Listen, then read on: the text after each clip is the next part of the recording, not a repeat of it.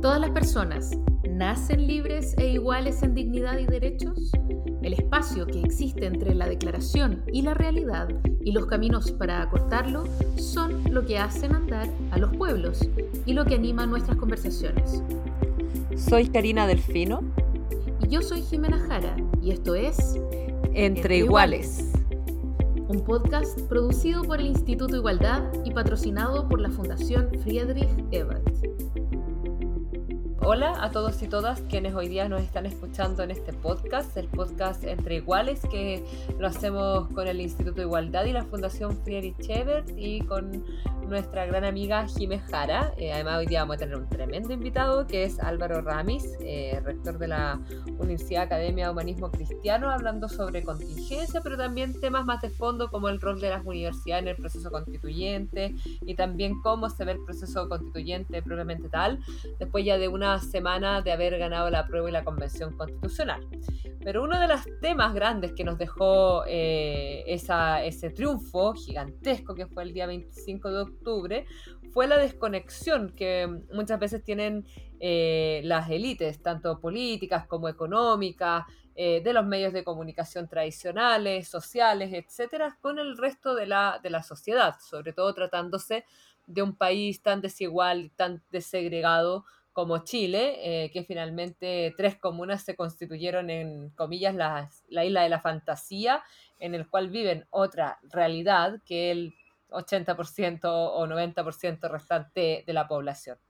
Y esto se relaciona con lo que está viviendo el gobierno, porque yo creo que el gobierno ha estado desconectado de esta realidad durante, bueno, yo creo que desde que asumió, pero se ha ido acentuando desde, desde el estallido, la revuelta social, no ha sabido leer el momento social en el cual nos encontramos, asocia la manifestación social solamente a violencia y, como que subieran como estas teorías conspirativas, eh, que los extranjeros vienen a desestabilizar el gobierno, eh, los alienígenas, que en algún minuto lo dijo Cecilia Morel, eh, pero en el fondo no, no, entiende el gobierno cuál es el trasfondo de este descontento, que finalmente es un descontento, un descontento producto de los abusos y las desigualdades que hoy día existen en Chile. Y lo quería relacionar porque ya llevamos cuatro ministros del Interior eh, y hoy día finalmente el gobierno opta por un alcalde. Yo creo que un poco haciendo el análisis eh, de que un alcalde podría leer mejor el momento, por ejemplo, eh, o que a lo mejor ya no tiene más alternativa y solamente fue Delgado quien asume finalmente la, eh, esta tremenda responsabilidad. Pero yo creo que estamos en un momento complicado, por cierto que el gobierno también lo está, pero principalmente por esta desconexión que existe entre la lectura que hace la élite, el gobierno de Sebastián Piñera pertenece a una élite no solamente política, sino que también económica, eh, y lo que se está viviendo en nuestro país. Así que con ese análisis doy paso también a mi compañera Jiménez Jara, que estamos toda la semana aquí en este podcast comentando la contingencia y temas también más de fondo. Sí, oye, yo creo que, que ya se empiezan a ver como algunos de los primeros coletazos de alguna manera del de la derrota estrepitosa del rechazo. O sea, eh, también así lo entiendo un poco, ¿no? De alguna manera cuando Víctor Pérez asumió eh, y con él un montón de gente que eran como rostros del rechazo, ¿no? Alamán y otros, eh, se habló del gabinete del rechazo y se habló de cómo Piñera había internalizado de alguna manera en el gabinete eh, este conflicto eh, y había tratado como de llevarse a toda la derecha para la casa y todas sus sensibilidades. Y en eso tuvo mucho que ver también el, hecho de que él permaneciera como en esta idea de la, de la presidencia, ¿no? De que no le iba a hacer campaña nada, que le iba a respetar, etc. Eh, pero en el intertanto, eh, Pérez se mandó un montón de pastelazos, ¿no? O sea, eh, nunca Víctor Pérez pareció trabajar para el gobierno de Sebastián mm. Piñera, salvo cuando renunció. Eh, porque, porque durante todo el tiempo que hubo entre que asumió y el final de su gestión, que fue cortito, dijo cuánta barbaridad pudo, nunca se midió en sus declaraciones, siempre le prestó ropa irrestrictamente a carabineros, o sea, realmente fue un tipo que, llegó a incendiar la pradera, en la Araucanía, en donde fuera. Eh, mm. Y por lo tanto, eh, yo tengo la sensación de que Víctor Pérez, eh, contribuyó enormemente a exacerbar y polarizar los ánimos eh, en Chile y en la propia derecha. Eh, y cuando asumió Pérez en algún momento, en, otro podcast que, que, yo tengo, que es Democracia en LSD, yo decía que, que mm, era un pingo de la Jacqueline Van Rieselberghe. Eh, y a mí me parece que eso se confirma totalmente. Era un pingo Jacqueline Van Rieselberghe, era la sensibilidad Woody más dura eh, y nunca renunció a ese rol, ¿no? Mm. Eh, y ese rol fue estrepitosamente derrotado. Y, entonces todo lo que ocurre, este, esta, este, esta acusación que se vota favorablemente y que tampoco no está desconectada de la contingencia política y del triunfo de la prueba, creo yo. O sea, de alguna manera también los parlamentarios no son giles eh, y, saben que hay una enorme multitud que ya sabemos cómo piensan, ¿no? Y de alguna manera eh, les dan una señal eh, aprobando esta acusación y él sale arrancando.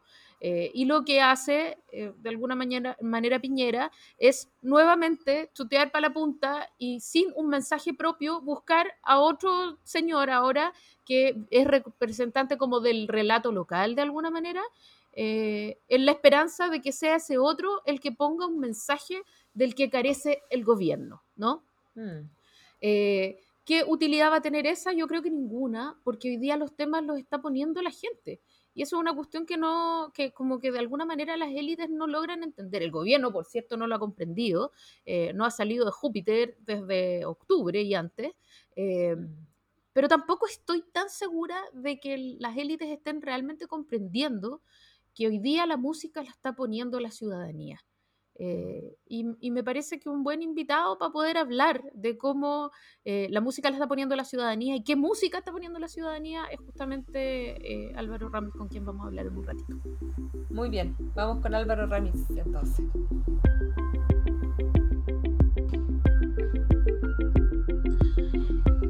Bueno, hola, tenemos este segundo bloque un invitado que, que nos interesa mucho su perspectiva eh, él es Álvaro Ramis, es teólogo, eh, es el rector también de la Academia, de la Universidad Academia de Humanismo Cristiano, eh, es columnista eh, y sobre todo ha venido mirando muy de cerca todo el proceso como de, todo este proceso a partir del, levantamiento, del estallido, del reventón, como quieran decirle, al 18 de octubre, y también desde antes mirando un poco cuáles eran las tendencias de la sociedad, y por eso nos interesa eh, ir mirando un poco eh, Cómo, cómo, ve el triunfo del apruebo tan rotundo y la convención constitucional eh, y sobre todo qué tendencias debería ir marcando eso como de, la mano de la, de la élite política, qué señales deberían ser entendidas y etcétera. Entonces, eh, te doy la bienvenida Álvaro, ¿cómo estás? Hola, ¿qué tal? Gracias por la invitación. Muy eh, contento de estar con ustedes. Súper. Oye, mira Álvaro, ganó el apruebo eh, no sé cuáles eran tus proyecciones, pero en mi caso yo me quedé corta. Yo aprobé, yo eh, aposté y perdí que ganaba la prueba con un 65%. Eh, y fue bastante más larga la ventaja. Y una de las cosas buenas que tiene eso es que la señal es inequívoca, ¿no? y, que, y que el mensaje es súper claro, que Chile no está dividido ni está polarizado. y en ese sentido me interesa ver un poco ¿Cómo recibiste tú esa noticia? ¿Cómo lo viste? Si se cumplieron tus expectativas, estaba más o menos en el rango. Y sobre todo, ¿cuál es el mensaje que tú lees de ese triunfo tan rotundo? Bueno, como te pasó a ti, también creo que me quedé corto, ¿ya? Es decir, eh, creo que la, la, expectativa era que iba a ganar el apruebo de todas maneras, eso era una percepción ambiente. Eh, dependía mucho también el nivel de participación que se iba a generar en, ese día, pero todo en un rango de un, no sé, 55, 60, 65%, no en los porcentajes que se dieron definitivamente. Eh, yo creo que eso también eh, es parte también de la incertidumbre de la participación ciudadana en la votación, porque todo esto dependía de cuál era el volumen de participación, principalmente, eh, creo, del, actor juvenil, que participó mucho más que en otras elecciones y además el actor popular, es decir, eh, las comunas que se movilizaron, urbanas populares, eh, como protagonistas del, eh, del momento. Y, creo que eso ya en sí mismo es un dato que evidencia una situación. ¿no? En, este, en esta elección se manifestó un joven, un, chicas, chicos que son tal vez de menores de 30 años, que están en sectores populares y que se identifican también claramente con el proceso de lo que pasó desde el 18 de octubre en adelante y que de alguna forma también canalizan una historia anterior de demandas sociales insatisfechas que vienen de, 15 años antes, ¿no? Yo creo que hay un, acumulado de experiencias anteriores que se han expresado también de manera contradictoria y que finalmente decanta en esta manifestación eh, de esta votación tan rotunda. Bueno, a propósito como de lo que estábamos conversando, em, y también como de, la, de, la, de haber ganado como mucho más ampliamente la Convención Constitucional que la apruebo, y la señal que finalmente se da con, esta, con este triunfo de la Convención Constitucional de un sentir ciudadano y social de que ya no sean como los mismos de siempre, Em, o no sean como las mismas élites o los que han estado como eh, mucho tiempo como en la política. ¿Cuál crees como el mensaje eh, y cómo crees que está siendo procesado ese mensaje en las élites políticas y por el gobierno también? O sea, como este mensaje que da como esta ciudadanía movilizada eh, y que finalmente lo concreta en la votación del 25 de octubre. Sí, mira, creo que lo más importante ahí es que hay una encuesta Ipsos que salió después del, del, 25 de octubre que lo refleja muy bien. Es como un mensaje de decir, mire, yo no, ah, la ciudadanía no, no quiere ah, a la política profesional en, esta, en este campo. ¿ya? En este campo se necesita sociedad civil, se necesita ciudadanía, se necesita eh, otro tipo de experiencias, otro tipo de, de, vivencias incluso. No solamente conocimiento, sino la experiencia misma del, del fenómeno de lo vivido como indignidad, creo yo. Eso es lo que habría como una gran demanda. Por otro lado, la misma encuesta Ipsos que estáis comentando, que salió esta semana, también dice, pero queremos gente que tenga conocimiento, experiencia técnica, ¿ah? es decir, una, una, mixtura entre el conocimiento experto y el conocimiento experiencial vivido, ¿ya? que tiene que ver con la representación de identidades, es decir, los pueblos originarios, las mujeres, los jóvenes, los dirigentes de base, el dirigente sindical, la experiencia acumulada por aquel que ha vivido el padecimiento de la salud, el que ha vivido el padecimiento del abuso como consumidor. Es decir, yo creo que lo que se, busca en, este caso es que la convención tenga esa representatividad directa en estos dos ámbitos. Eh, más que un análisis teórico abstracto que no tiene eh, asidero, no tiene vínculo eh, experiencial con, con, lo que motiva el cambio constitucional. Por otro lado, también en la misma encuesta dice que hay también necesidad de, una, de un conocimiento experto, pero un, conocimiento experto más técnico, que eh, se refleja más bien con la idea de, que hayan constitucionalistas, por decirlo así, o gente que sepa, de, sepa articular un diseño institucional que sea también viable, que pueda eh, hacer de este acervo de, demandas o de vivencia un texto coherente en términos de que se pueda articular institucionalmente, que no tenga aporías después en términos de su construcción final ¿ah? y que no, nos lleve, digamos, a un, momento de, falta de causa institucional para resolver las dinámicas que una constitución debe resolver. Creo que ese es mi análisis. Em, y, obviamente eso implica una crítica a, la tradición de los partidos, que hay que hacerse cargo, pero al mismo tiempo yo creo que se explica también por esta necesidad de una representación de intereses directos eh, y de experiencias vividas eh, en relación a las causas del estallido. Pero tú crees que eh, tú crees que esa élite se va a hacer cargo, porque por un lado estamos viendo lo que se está pidiendo, ¿no? ¿Qué es lo que está diciendo? ¿Qué es lo que cuál es el contenido de ese mensaje de alguna manera? Que es como queremos eh, representatividad, queremos diversidad, queremos mostrar eh, como nuestro abanico de experiencias y por otro lado queremos quienes puedan traducir esa perspectiva en una constitución funcional de alguna manera. y yo creo que, que todos nosotros tenemos claro ese mensaje, pero eh, ¿Tú crees que es posible que, las que, que los partidos, en el fondo, eh, logren dar los pasos que haga falta para que esa constitución esté, eh, o esa convención esté así constituida y no simplemente por rostros que ellos van a ir colocando? O sea, creo que igual es inocente creer que los partidos van a renunciar a estar presentes en esa instancia. Mm. Eh, y una pregunta importante es qué rostros eligen para estar presentes. Si eligen a sus rostros que hasta ahora han sido primera línea y que tienen, eh, nos decía otro invitado, un promedio de edad como de 80 años, o si van a elegir un recambio desde los partidos políticos. Pero, ¿tú crees que es posible que los partidos estén eh, entendiendo o, puesto de otra manera, que dejen de hacerse los lesos frente a algo que es una llamada tan evidente? Claro, yo creo que el, principal estímulo a que los partidos asuman esto, este criterio, que está en la calle, por decirlo así, es el rédito electoral también. Es decir, si no lo hacen, les va a ir muy mal.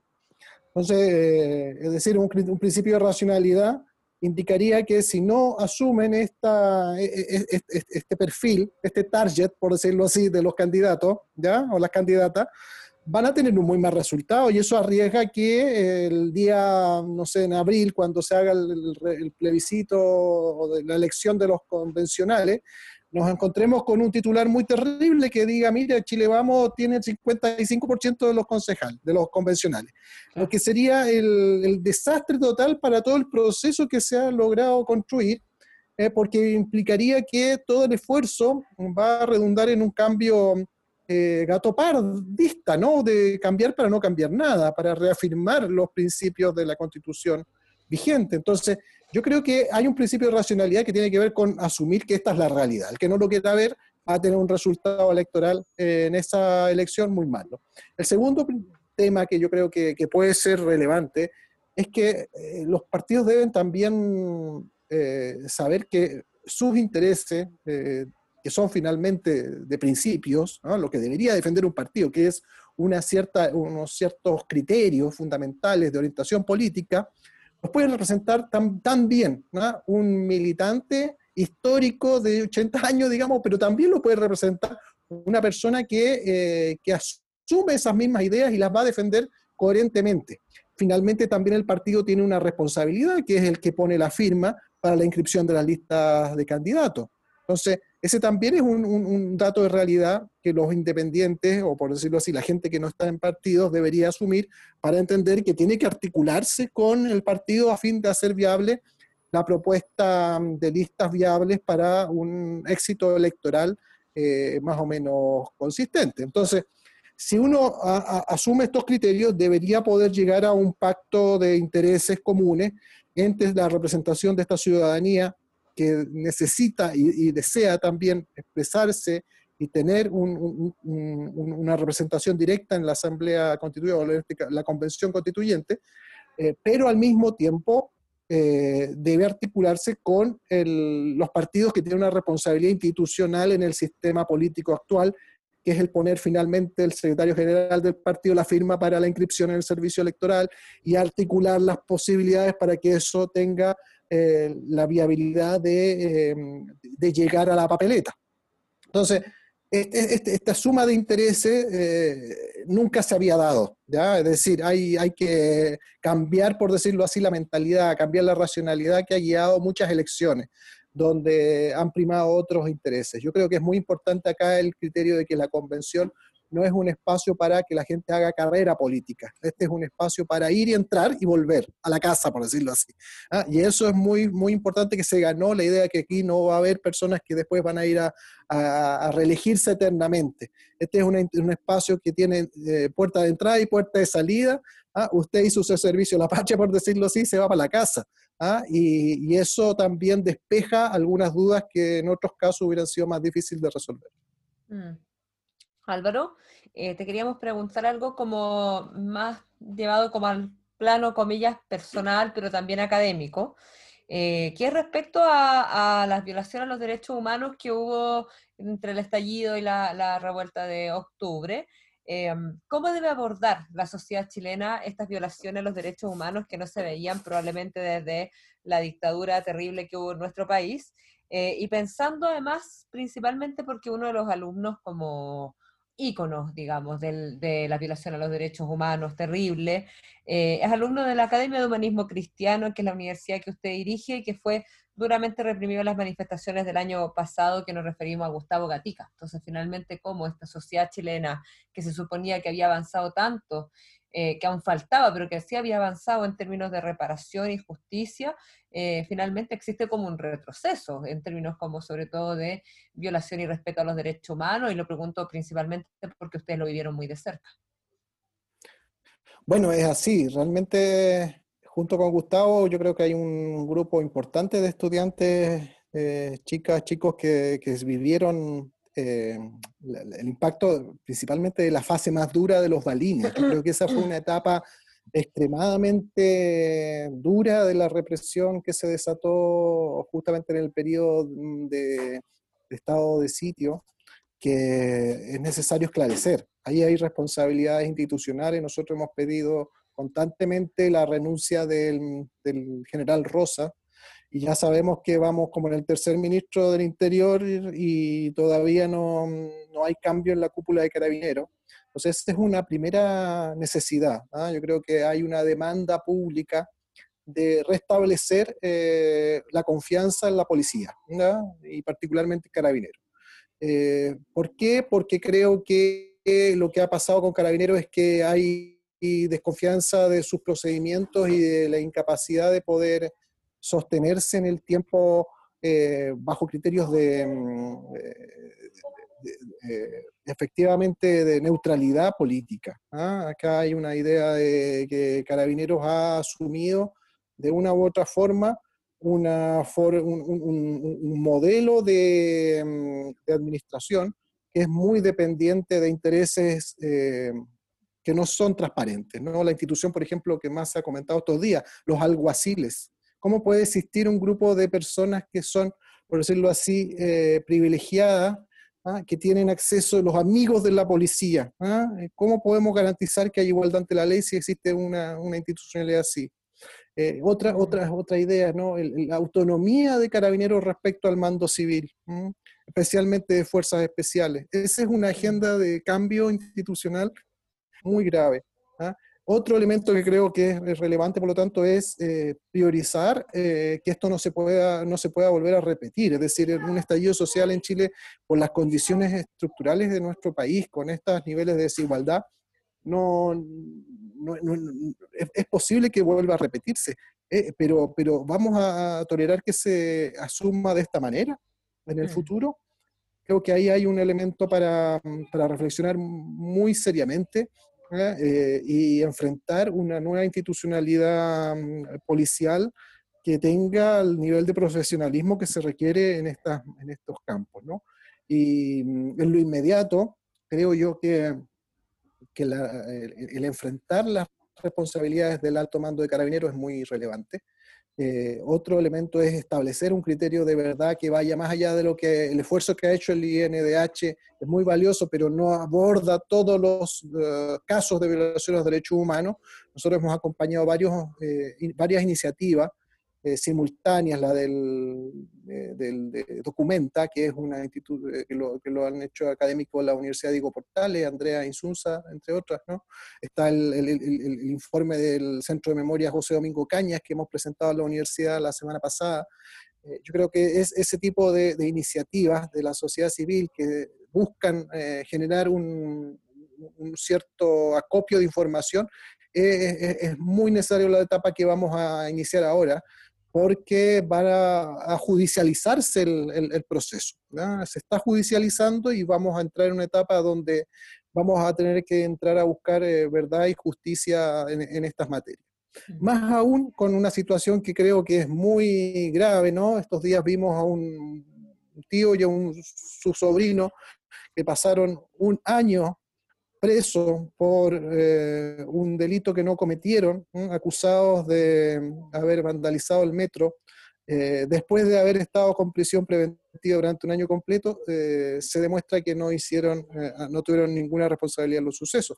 Yo creo que esa situación, la de los jóvenes que están privados de libertad en este contexto, sobre todo si no han sido procesados, ¿ah? que están en prisión preventiva, es extremadamente grave, es una violación de derechos humanos que se mantiene hasta el día de hoy porque esa situación es inaceptable en un Estado de Derecho más aún con las enormes eh, asimetrías que vemos cotidianamente, perdonazos financieros, perdonazos tributarios, ¿ah? eh, situaciones que eh, efectivamente escandalizan a la ciudadanía y que exacerban la odiosidad que generó finalmente el estallido del 18 de octubre. Mm. Álvaro, leía una de las columnas que están en el compilado que ustedes publicaron, un libro gratuito como a propósito de un año del estallido. Leí una columna súper interesante de Tomás Mulián, eh, en la que de alguna manera él, decía, trataba de, explicar cómo todo lo que está ocurriendo, todo lo que ocurrió con el estallido, eh, se empezó a escribir eh, mucho antes. También algo de eso ponías tú en tu columna. Y, decía que somos una sociedad transformada, eh, y, tú hablabas incluso del, del, pinochetismo sociológico, de cómo se insertó de alguna manera las bases de un sistema neoliberal y no solo desde lo, desde lo económico, sino también como desde nuestra cultura. Eh, en ese sentido, ¿qué tendríamos que hacer? Porque eh, es probable que no haya grandes cambios en nuestra cultura e incluso en la institucionalidad de carabineros si es que va a seguir el gobierno de Sebastián Piñera, ¿no? ¿Qué podemos esperar para una nueva constitución que sea fundamento de una nueva sociedad. Te lo pregunto porque eh, Tomás Mulián hacía ahí de alguna manera un listado súper bonito de, de, cuáles eran los contenidos que a él le gustaría ver en una nueva constitución que permitiera eh, pensar una sociedad más humanista de alguna manera. Eh, me gustaría saber cuál es como tu listado soñado, por una parte, y, y por otra parte, bueno, pero eso te lo pregunto después. Dale con el listado. claro, efectivamente creo que, este diagnóstico que se ha ido haciendo ya, uno si uno revisa, solamente basta con leer nuevamente los informes del PNUD año a año, eh, iba eh, uno hilando un diagnóstico de sociedad la cual se iban eh, evidenciando estas carencias. Y, ya yo me recuerdo el, famoso informe del 98, que 1998 del, del PNU, donde se por primera vez instala esa idea de la insatisfacción respecto a la transición, y que eso se leyó más bien como un retraimiento de la política, la idea del no estoy ni ahí, la idea de que la privatización de los intereses eh, sociales, ¿no? En, el ámbito individual, la individuación como una característica del, del, momento sociológico, por decirlo así, imperante, hasta un, una vuelta, ¿no? El 2006, 2011, hitos fundamentales de cambio a nivel del movimiento estudiantil, pero que tuvo un eco con la sociedad civil en general que reconoce cierta forma de, movilización como algo legítimo. ¿ah? Yo creo que ahí se reestructuró un, ciclo, fundamentalmente con las regiones, yo creo que lo de Aysén, Freirina, mm. las zonas de sacrificio que se empiezan a movilizar, revierten una tendencia a la individuación más bien pasiva y, empieza esta dinámica que ha sido imparable de reivindicación de derechos que mezclan distintas temáticas. ¿no? Después vino la ola feminista, que el 2018 llega a un momento culmine, ¿ah? y finalmente el estallido social como la suma de todas estas demandas eh, complejas, que no tienen fácil solución, pero que obviamente eh, se evidencian y se articulan en, el problema constituyente. Entonces, eh, yo creo que frente a eso, la resistencia cultural que, que existía falló, ¿no? en estos días eh, yo creo que el, dispositivo que ayudaba a contener esta y a disciplinar a la sociedad eh, se estropeó, ¿ya? por decirlo así. Entramos en una etapa donde los, eh, los, dispositivos de contención social se agotaron, ¿no? y evidentemente que ahora hay que reconstruirlos porque la sociedad necesita esos mecanismos de cohesión. Eh, pero tienen que ser eh, mecanismos que tengan eh, desde una capacidad efectiva de, cohesionar la sociedad a partir de sus propias respuestas a esas necesidades, sino esto va a incubar nuevos y más agudos conflictos que los que ya hemos tenido. Por eso es que yo creo que el, que, el momento político es, muy tenso, ¿no? Uno de, de, los riesgos que corremos al enfrentar el proceso constituyente es la, lo que llaman la, la frustración participativa, que ocurre cuando las personas participan en un proceso y finalmente dicen esto no sirvió para nada. Y eso incuba procesos más bien de fascistización, por decirlo así, de, ¿ah? que, que, que, ya se han vivido históricamente en otros momentos de, de la historia. ¿Ah? Eh, donde las personas dicen, bueno, ¿para qué hice tanto esfuerzo? ¿Ah? ¿Por qué nos movilizamos tanto si después las cosas no cambian? Entonces viene la rabia ¿ah? y la canalización muy fácil de, esa, de, de, esos sentimientos mm, a partir de movimientos fascistas que son capaces, digamos, fascistas en un concepto muy, muy amplio, ¿no? No, no, no en el sentido histórico, pero sí en el sentido amplio de la, de la, de la antipolítica, de la destrucción de la institucionalidad, de la lucha por la imposición por la fuerza, ¿ah? eh, que creo que es lo que hay que evitar, ¿no? y conducir esto en una lógica democrática y de progreso social. Mm.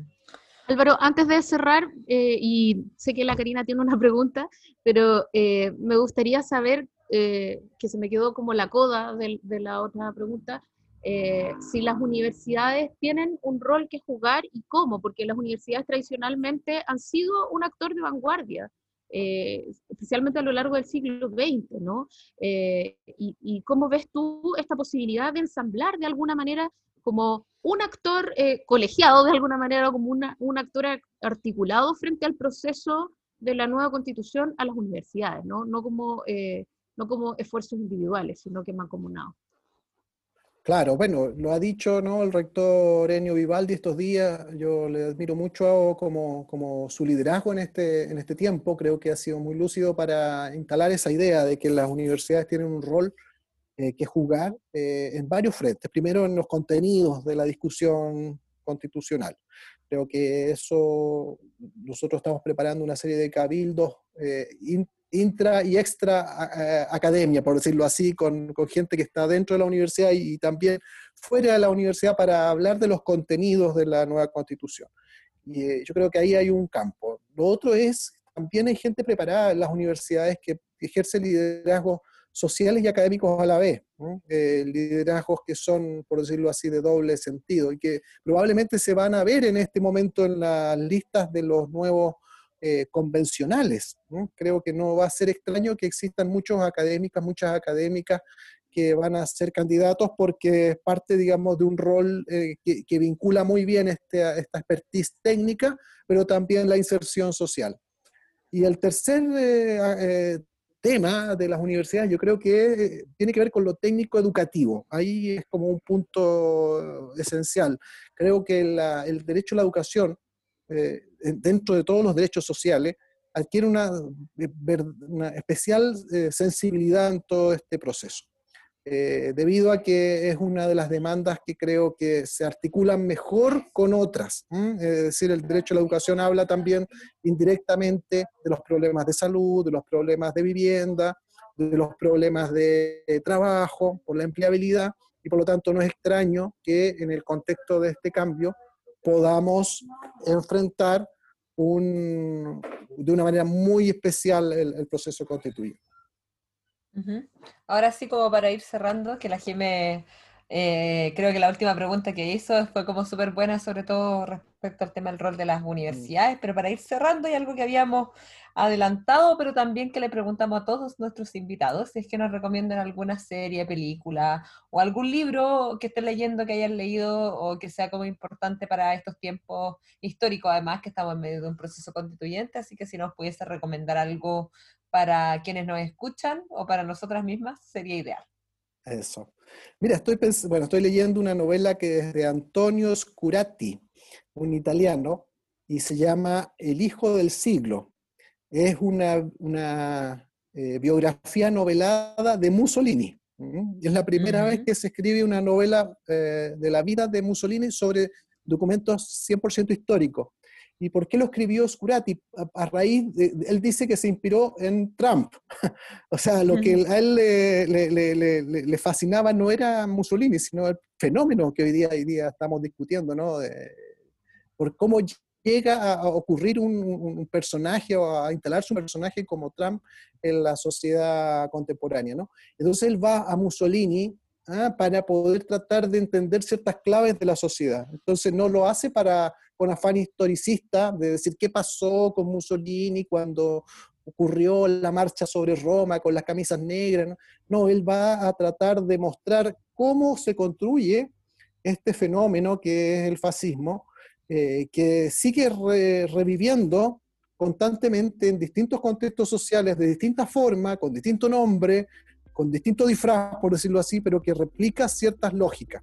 Y creo que habla muy bien de este momento. ¿ya? Ahora, por ejemplo, viendo las elecciones en Estados Unidos o viendo los fenómenos que están ocurriendo en Europa muchas veces, pero que también en casa, aquí en Chile, lo vemos cuando salieron estas marchas del rechazo y uno no sabía de dónde salieron, salió esta fauna, digamos, en las Condes con, estas, eh, con estas indumentarias y con estas consignas, creo que ayuda a entender eh, los peligros a los cuales estamos hoy día eh, sometidos y que pueden ser importantes de advertir antes de que crezcan. Muy bien, muchas gracias pues. Gracias por haber estado hoy día con nosotras. Eh, es súper importante en realidad conocer esta visión. Muchas gracias a ustedes. No, gracias, gracias por haber compartido nuestro podcast hoy día. Gracias, Álvaro. Muchas gracias a ustedes, muchas gracias. Hasta luego.